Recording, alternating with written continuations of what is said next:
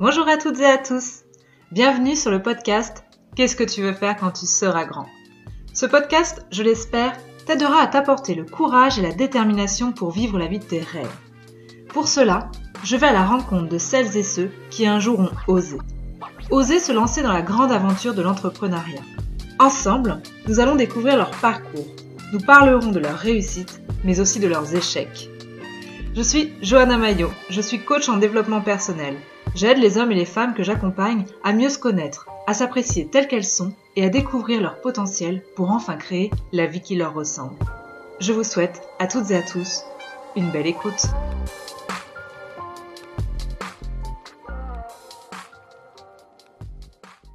Salut Dorothée. Salut. Je suis contente de te retrouver sur ce podcast. Alors, euh, pour la deuxième fois, parce que merci à toi de revenir euh, suite à un petit problème technique. Comment vas-tu aujourd'hui? Eh bien, ça va très bien. euh, ça va, dans la chaleur. Tu es à Paris, il fait chaud, on est le 8 septembre. Et donc, pour rappel, tu es enceinte, donc tu me, tu me fais le plaisir de me partager un peu de ton temps euh, avant euh, cette grande aventure. Donc, encore une fois, merci beaucoup pour ça. Donc, la première question du podcast, Dorothée, c'était quoi ton rêve d'enfant? Alors, mon rêve d'enfant, c'était de faire des films, de fabriquer des, des films vraiment de A à Z, en fait. Je me rappelle que dans la cour d'école en primaire, avec une copine, on marchait pendant les récréations et puis on disait comment on allait faire un film, mais avec ce qu'on avait comme moyen. On disait qu'on allait écrire le générique sur un carton, le filmer, puis le, remonter pour, que ça défile. Voilà, c'était assez mignon. Et puis, et puis voilà, c'était de faire des films, quoi. Du coup, est-ce que ce rêve a drivé euh, tes études? Oui, parce que j'ai fait des études de cinéma et que j'ai réalisé des films déjà et que j'ai un projet en cours aussi. Donc en fait, ça m'a un peu jamais lâché, et je pense, ouais. Et du coup, aujourd'hui, qu'est-ce que tu fais comme métier? Et aujourd'hui, je suis décoratrice euh, dans, dans l'événementiel, l'audiovisuel et, euh, et puis aussi pour du set design. En fait, je fabrique des, atmosphères, des, ambiances, des décors en fonction d'un brief ou, voilà, ou pour, pour faire rêver les gens, pour immerger les gens dans un, dans une histoire, voilà, le temps d'une soirée ou d'un film. C'est assez, assez polyvalent. Donc un univers très très créatif. Et du coup, est-ce qu'on peut revenir un peu sur tes études, euh, puisque donc toi, tu avais vraiment en tête d'être euh, metteur en scène, et après, tu as un peu switché, tu as un peu changé euh, en devenant donc, du coup décoratrice.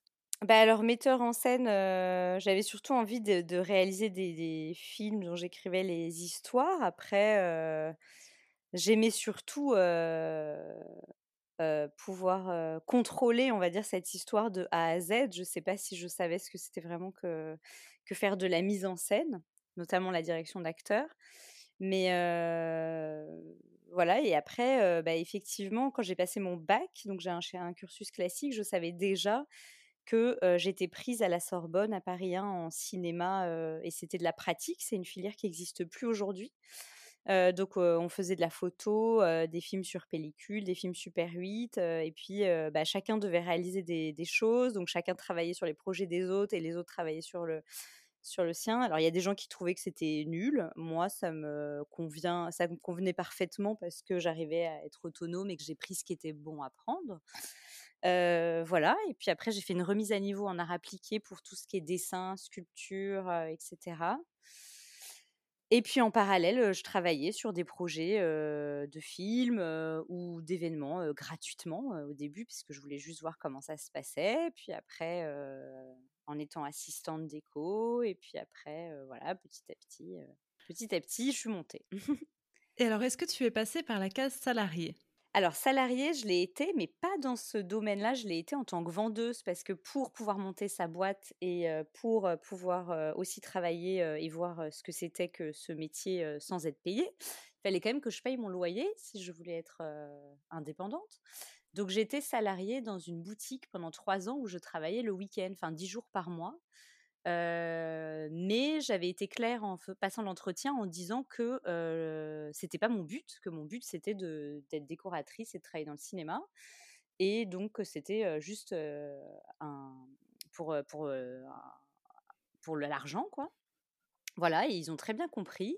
Et du coup, j'ai plutôt vécu cette expérience, j'aimais bien parce que je savais que c'était un peu ma, ma soupape aussi, que c'était aussi un confort financier où ça me permettait de, connaître plein de choses à côté. Ils étaient très conciliants aussi avec mon emploi du temps quand j'avais des tournages ou des projets, donc c'était super. Mais j'ai pas du tout profité des avantages du salariat parce que je, je, je ne m'y suis jamais intéressée. Donc quand j'ai fini et que j'ai posé une rupture conventionnelle, enfin qu'ils ont accepté, en fait j'ai eu plein d'indemnités, plein de choses que j'avais jamais utilisées pendant les trois ans. Donc en fait, je suis peut-être pas le bon exemple pour, de enfin, pour savoir ce qui est bon de passer du salariat au, à l'entrepreneuriat, parce qu'en fait, j'ai toujours été entrepreneur finalement. Oui, toi, tout de suite après tes études, tu as créé un statut de micro-entreprise et très rapidement, tu as évolué sur un statut d'entreprise. eh ben, en fait, j'étais auto-entrepreneur pour pouvoir travailler sur mes premiers projets parce qu'il fallait que je facture. Donc, en parallèle, je pouvais être salarié. Et après, au bout d'un certain temps, ça suffisait pas parce que je montais en fait suffisamment et il fallait que je puisse avoir un numéro de TVA, que je puisse en fait ne pas montrer non plus tous mes achats à mes clients parce que j'avais maintenant des, prix d'usine et puis j'avais fait quand même mon réseau. Donc en fait, ça s'est fait à l'inverse de quelqu'un qui choisit de monter sa boîte et de voir si ça marche. Moi, je ne sais pas ce que c'est que de faire un business plan, par exemple, parce qu'en fait, j'ai dû à chaque fois monter à la marche supérieure parce que j'avais plus de clients. Donc, j'ai jamais eu à démarcher non plus. Donc, c'est je touche du bois d'ailleurs, c'est plutôt bien. Mais donc, c'est un peu un schéma à l'envers, mmh. enfin peut-être voilà, à l'inverse de, certaines personnes qui osent se lancer. J'étais déjà lancée, on va dire.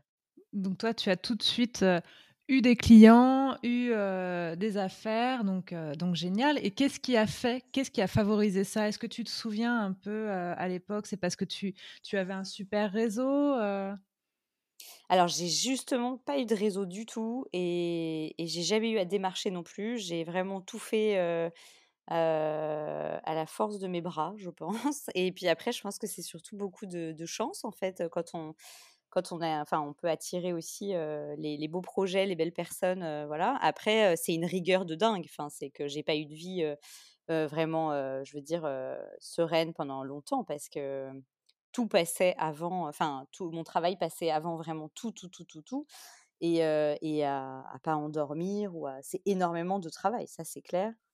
Maintenant, non, j'ai jamais eu de réseau là-dedans. Je suis tombée vraiment dedans par hasard. Et puis après, c'est les bonnes rencontres au bon moment et surtout de, de la rigueur, je pense. Tu, as mis combien de temps à peu près avant d'avoir un, rythme de croisière où justement tu as pu faire en sorte que le travail n'était plus la priorité? Ah bah, je la je l'ai toujours pas ce rythme de croisière parce que là je suis enceinte et je suis encore en train de j'étais encore en train de répondre avant-hier à à à des enfin, un niveau, projet, je ne peux pas déléguer totalement. Déjà parce qu'un métier créatif, on dort avec. Quand c'est mmh. créatif, tout ce qui est, qui sort de soi, enfin ça ça ne peut pas s'enlever comme ça, comme quand on on travaille dans un restaurant ou, ou ailleurs et puis, je pense que j'apprends parce que je me suis mise au yoga, à l'hypnose, etc. pour apprendre à me déléguer tout ça depuis quelques années et j'y arrive, doucement mais sûrement. Mais, mais je ne l'aurai toujours pas parce que ça reste. Enfin, c'est comme ça que je gagne ma vie de toute façon. Donc, et même en étant enceinte, je peux pas le mettre à côté. Bah, oui, oui, après, il y a deux enfin, il y a deux choses. C'est qu'il y a le travail, c'est-à-dire que d'avoir sa société, même si c'est un métier créatif, on peut pas appeler ça une passion. La comptabilité, la logistique, la production, c'est la passion de personne, je pense, mais ça fait partie du jeu, en tout cas. Est-ce que tu peux revenir sur, tes belles réussites dans dans l'entrepreneuriat? Bah, la plus belle, je pense, aujourd'hui, c'est d'être parvenue à être libre de tout, de tous mes choix le, enfin, libre avec un grand L, ce qui me permet aussi d'être libre dans ma vie privée, c'est-à-dire de, dire stop, de choisir mes projets, de choisir mes clients, de dire oui ou non. Et, et voilà, mais ça a mis peut-être dix ans quand même à monter tout ça pour, pour parvenir à, à, me permettre de, de faire ça.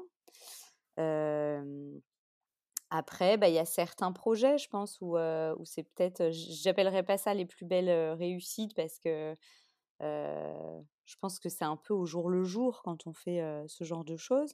Mais oui, il y a des, des, projets qui étaient énormes où je n'ai pas compris comment avant 30 ans j'ai réussi à être sur ces projets-là et à, et, et, à être, et à voir l'appel d'offres et à être dessus. Et quand je me dis, je j'ai jamais eu, enfin, je me suis toujours lancée dedans. Et puis, quand c'était fait, j'y arrive toujours pas parfois à croire, à me dire que j'ai réussi à faire tout ça quand même. Ok. Voilà. Et donc j'arrête de parler d'échecs, mais tes plus grandes difficultés quand tu t'es lancé ou aujourd'hui dans ton quotidien? Bah, C'est d'être seule, je pense. C'est ce qui est le plus dur dans l'entrepreneuriat ou dans... dans... Bah, après, les métiers créatifs, on est souvent quand même seul aussi. Mais c'est que si on a une réussite, qu'on enfin, qu'on travaille pendant plusieurs mois sur un projet et que c'est une réussite, on la partage avec personne. C'est-à-dire que sur un événement qu'on va faire pendant quatre mois, bah, on va monter pendant toute une journée et, et, à la fin, le client peut venir voir en disant Ah, ben super, merci et tout. Puis en fait, on partage ça avec personne. Donc, il n'y a pas. Mmh, a pas le côté de de, de redescendre, j'ai envie de dire, après, ou de enfin, le, fait d'être satisfaite. En fait, on repart automatiquement sur autre chose et on n'est jamais satisfait de soi-même. On repart tout le temps sur.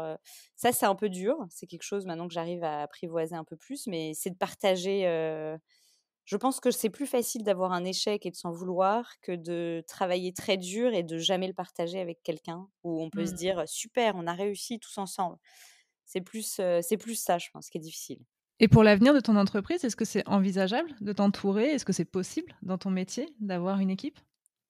Oui, carrément, ça pourrait, si je grandis, ça ça peut. Après, il en était peut-être question un peu, mais avant le confinement, donc forcément, ça a été mieux quand même que je le fasse pas. Et puis, mmh oui, ça serait bien que j'ai surtout des gens, mais là, c'est ce que je teste un peu en fait, et ce que je faisais l'année dernière, pendant déjà la, grossesse, où, où je peux pas de toute façon physiquement aller sur le terrain. Donc voilà, après, il faut rencontrer les, bonnes personnes, des personnes fiables. Et puis, mmh et puis voilà, c'est le, le plus difficile en fait. Hein, de, savoir sur qui on peut se, pas se reposer, mais avec qui on peut être complémentaire, on va dire. Et, voilà, donc oui, dans l'idéal, ça serait super. Donc là, ce serait ton, prochain challenge euh, d'entrepreneur, euh, savoir s'entourer. effectivement, comme tu dis, hein, les équipes, euh, dès qu'on touche à l'humain, c'est ce qu'il y a de plus compliqué. Donc, bah, je te souhaite de rencontrer cette belle personne qui pourra développer avec toi. Du coup, j'aimerais revenir sur, tu viens, tu viens de le dire, la, solitude, mais est-ce qu'il y a d'autres choses qui sont compliquées dans la vie d'entrepreneur? Bah, en tant que femme, forcément, là, je, suis confrontée à, à, tout ce qui est congé maternité, hein, donc c'est-à-dire que autant dire qu'il n'y a pas grand-chose. donc si on n'a pas prévu prévu tout ça en amont, enfin moi je suis pas quelqu'un de, féministe forcément au départ. après évidemment, je, je, je, mène certains combats, mais je veux dire je suis pas du tout dans cette cause-là. Par contre, c'est vrai que depuis, ça, va paraître très bête ce que je dis, peut-être très égoïste, mais depuis effectivement que je suis confrontée à ça, au fait d'être enceinte, je vois bien qu'il y a quand même des difficultés déjà pour qu'on puisse me regarder en tant que femme créative et mère sur certains projets, ce que je pensais pas dans des milieux un peu un peu avant-gardistes. Et puis et puis sur le fait de payer sa liberté au prix cher parce que bah, en fait on a beau être libre, être indépendante, mais après pour tout ce qui est congé maternité et tout, ça suit pas vraiment. On n'a pas grand chose. Hein. Donc c'est vrai que c'est intéressant ce que tu dis. Il faut vraiment prévoir, enfin prévoir. En fait, on ne peut pas prévoir quand on est auto quand on est entrepreneur. Donc moi, j'ai accepté des projets cet été, bon déjà parce qu'ils étaient intéressants, mais surtout parce que ça me permet aussi d'être de, plus sereine là avant l'arrivée du bébé et puis après, mais parce que aussi financièrement, il faut, il faut assurer quoi. Donc, on ne mmh, peut pas mmh, mmh. trop baisser la garde, en fait.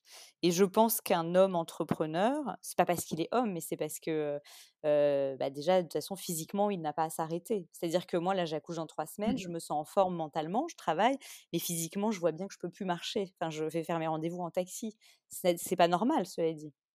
Trois semaines avant, je devrais me dire, bah non, je ne sors plus. mais, mais en fait, c'est c'est pas, c'est pas forcément possible.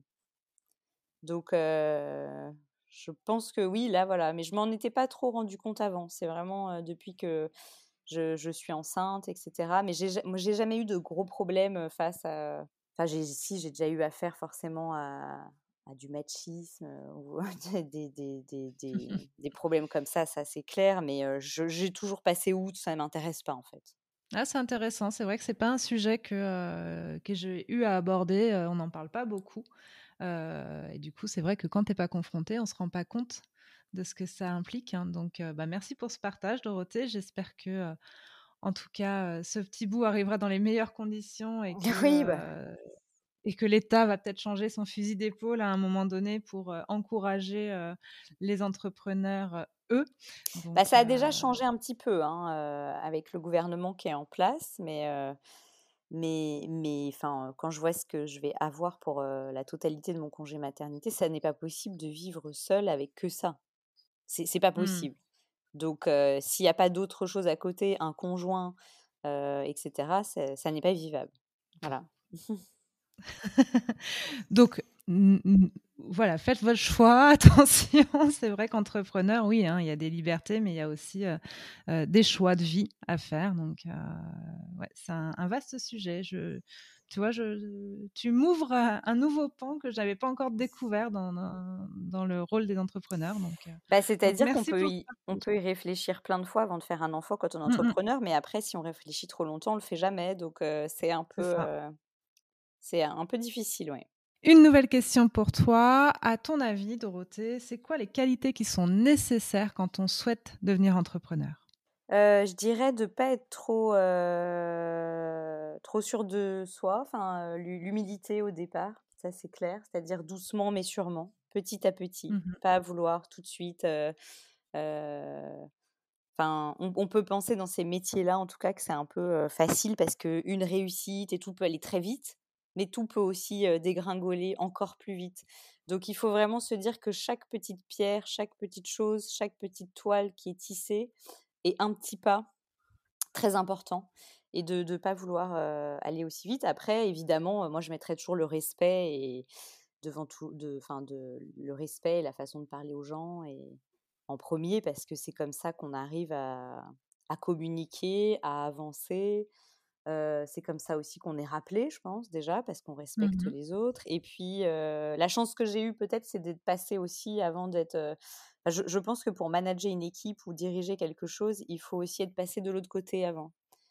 C'est-à-dire que c'est comme quand on réalise un film, je pense qu'on dirige mieux son équipe quand on a été technicien avant sur d'autres choses parce qu'on comprend comment les techniciens pensent, comment il faut aussi parler aux gens, ce qu'il ne faut pas dire surtout. Et voilà, je pense que c'est peut-être ça. Avant, avant d'avoir des qualités de comptable, de logistique, pour moi, ça, tout ça, c'est technique et ça vaut rien. C'est les qualités de l'humain en premier. De savoir-être, tout à fait, voilà. avant savoir-faire. Je suis d'accord. Aujourd'hui, est-ce que tu serais prête à devenir salarié d'une entreprise? Bah, déjà, quand j'étais salariée, c'était pas en, lien avec mon activité que je faisais. Je, le faisais où j'avais été honnête euh, à l'entretien en disant que je voulais faire ça pour gagner de l'argent, pour pouvoir euh, développer mon activité à côté. Donc c'est un peu différent. Après, oui, euh, j'ai, je me suis jamais intéressée à tout ce qui était avantage, mais je les ai bien vus au moment où j'ai voulu partir, que j'ai eu quand même une rupture conventionnelle, tous les, tout ce que j'avais, les mutuelles, etc., que je n'ai plus aujourd'hui. Et puis la sécurité, où je savais que à la fin du mois, même si j'avais pas eu de projet artistique, je pouvais payer mon loyer, j'étais sereine, etc. Et ça devenait un confort d'ailleurs à la fin, avant de prendre la décision d'arrêter. Mais je pense qu'aujourd'hui, j'ai plus ce tempérament-là, en fait. parfois, ça, quand j'ai des, mmh. coups de, de, flip, je les ai déjà eus. Et là, voilà, en me disant, il faut que, que, je travaille même en tant que créa dans une boîte. Peut-être que ça m'arrivera, je ne sais pas. Mais je pense que la liberté que j'ai réussi à gagner est plus forte quand même que, tout pour le moment, quoi. Et après, est-ce que c'est pas compliqué justement dans ton domaine d'être salarié, puisque on, ne parle pas vraiment de salariat quand on est dans l'audiovisuel, dans l'événementiel, on a surtout beaucoup de, gens au cachet. Bah, après, il y a des scénographes qui travaillent pour des agences d'événements et des é d'événementiel, mais mais après, c'est souvent après, ça peut être sur les les mêmes projets. Moi, ce qui m'intéresse, c'est que tout soit différent et de choisir justement l'univers sur lequel je vais travailler. Mais non, ça ça pourrait, je sais pas vraiment où effectivement. C'est sûr que ça serait pas dans l'audiovisuel déjà, mais ça pourrait être pour une boîte, voilà, de de bah, d'événementiel, de production, enfin mais oui, c'est un peu c'est un peu différent, on va dire, oui.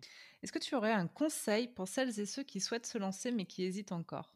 Bah, je leur dirais de de tenter de toute façon parce que, enfin, moi, je suis quelqu'un qui tente tout, heu, il faut mieux prendre le risque, mais heu, de le faire, heu, doucement mais sûrement, en prenant son temps, en fait, vraiment. Pas de pas de vouloir aller trop vite. Je suis toujours, moi, étonnée quand je reçois des, je travaille avec des, mmh, des gens souvent qui ont 10 ans de moins que moi, enfin, que que je prends en auto-entrepreneur justement sur des projets et cetera, qui sont super et tout, mais je je suis toujours étonnée parce que souvent ou même quand ils sont plus jeunes, je reçois leur mail et il y a déjà dans la signature de mail, scénographe, set designer. Moi, c'est un truc que je me serais jamais, permis, en fait, quand je commence, que je n'ai jamais fait et que je n'ai pas un book et un truc solide à montrer, de me pré je sais pas, hein, je pense qu'ils ont raison parce qu'à la limite, quand on se le dit, on l'est aussi, donc c'est comme ça qu'on le devient. Mais en tout cas, moi, ma signature de mail où j'ai osé mettre ça, elle est elle y est depuis 1 an seulement et ça fait 10 ans que je fais ça, même plus. Parce que pour moi, il faut, d'abord, il faut d'abord, enfin voilà, il faut il faut il faut avant de avant de se dire qu'on est ça voilà, c'est ça, enfin faire ses preuves ou ou oui, ou ou ou avoir déjà un bagage derrière, en fait. Oui, c'est ça, voilà Mmh. et du coup, je suis toujours étonnée quand je vois ça et mais en fait, je le vois tout le temps, donc je me dis que c'est peut-être moi qui qui suis à côté, quoi.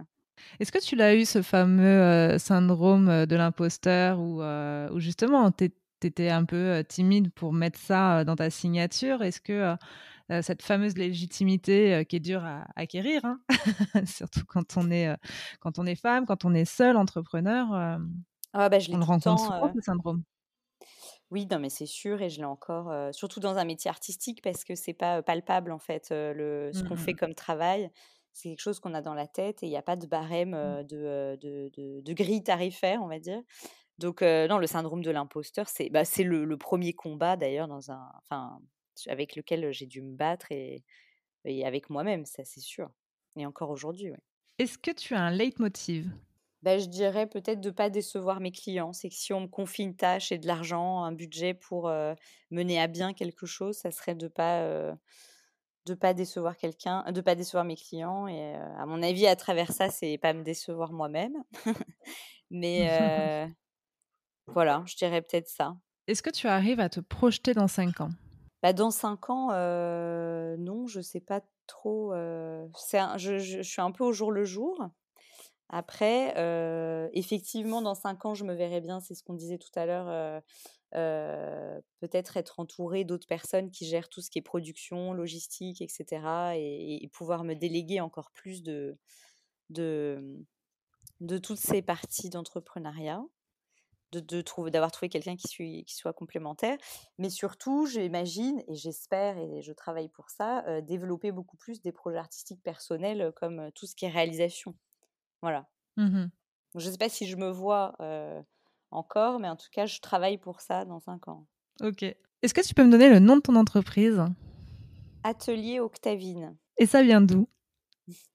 Alors Octavine, en fait, ça veut dire flageolet en espagnol et flageolet, c'est mon nom de famille et en espagnol, on Ah dit. Octabine avec un V, donc j'ai changé l'orthographe. Voilà, tout simplement. OK, Mais c'était plus joli qu'Atelier Flageolet. Ah écoute, avec ta sœur, on en rigolait beaucoup, hein, capitaliser sur ce nom. Bah, voilà. Comment on peut faire appel à tes services? Et ben, on peut faire appel à mes services en allant, en m'écrivant un mail à atelieroctavine@gmail.com, heu, en allant sur le site internet pour voir tout ce qu'on a fait, www.act atelieroctavine.com et il y a mon numéro de téléphone aussi dessus, heu, voilà. Bon, pour le moment, on va te laisser un peu tranquille, hein, parce que tu as un autre projet en cours. oui. Bon, après, on peut toujours prévoir l'après, mais, mais oui, là. Eh bien, écoute, j'ai une dernière question pour toi, Dorothée. Vas-y. Qui conclut ce podcast. Est-ce que tu es team pain au chocolat ou chocolatine? Pain au chocolat, je suis une vraie parisienne, moi. Désolée. Désolée. Mais les chocolatines sont très bonnes aussi. Hein, mais j'ai jamais compris ce débat, en fait, qui, qui, pour moi est absurde, puisqu'on mange la même chose et que, et que je suis pas du tout sur les trucs communautaires. Ça m'énerve, tous ces sujets. Donc. Bah, tu le comprends quand on... ta sœur te dirait la même chose, ou comme moi, hein, quand on quitte Paris et qu'on va s'installer en province. C'est à ce moment-là que ce sujet tombe, et que tu le découvres bah, d'ailleurs, ce sujet. Ouais, ouais, mais je, je, le comprends toujours pas quand même. En tout cas, je te remercie. Je te remercie d'avoir passé du temps avec moi. Je te souhaite un bel accouchement. Trois semaines, tu es sur la dernière ligne droite. Donc, donc j'ai hâte d'avoir la prochaine aventure, savoir si c'est un petit bonhomme ou une petite bonne femme, et, et voir tes, tes, pas dans cette vie de maman. Bah, merci beaucoup, en tout cas, c'était un plaisir. Et puis, bah, je te tiendrai informée. merci. Je te souhaite une bonne journée. Merci, bonne journée. Je vous remercie d'avoir écouté cet épisode. J'espère qu'il vous aura plu et donné le courage de vous lancer dans vos projets. Si vous aimez le podcast, faites-le moi savoir en vous abonnant, likant, partageant ou en m'envoyant un commentaire. Si vous aussi vous souhaitez partager votre histoire, envoyez-moi un mail à agencelesbêtises@gmail.com. Vous pouvez me suivre sur les réseaux sous le nom de Johanna Mayo ou bien encore Agence les Bêtises. Quant à nous, on se retrouve la semaine prochaine pour un nouvel épisode et d'ici là, prenez votre vie en main. Belle journée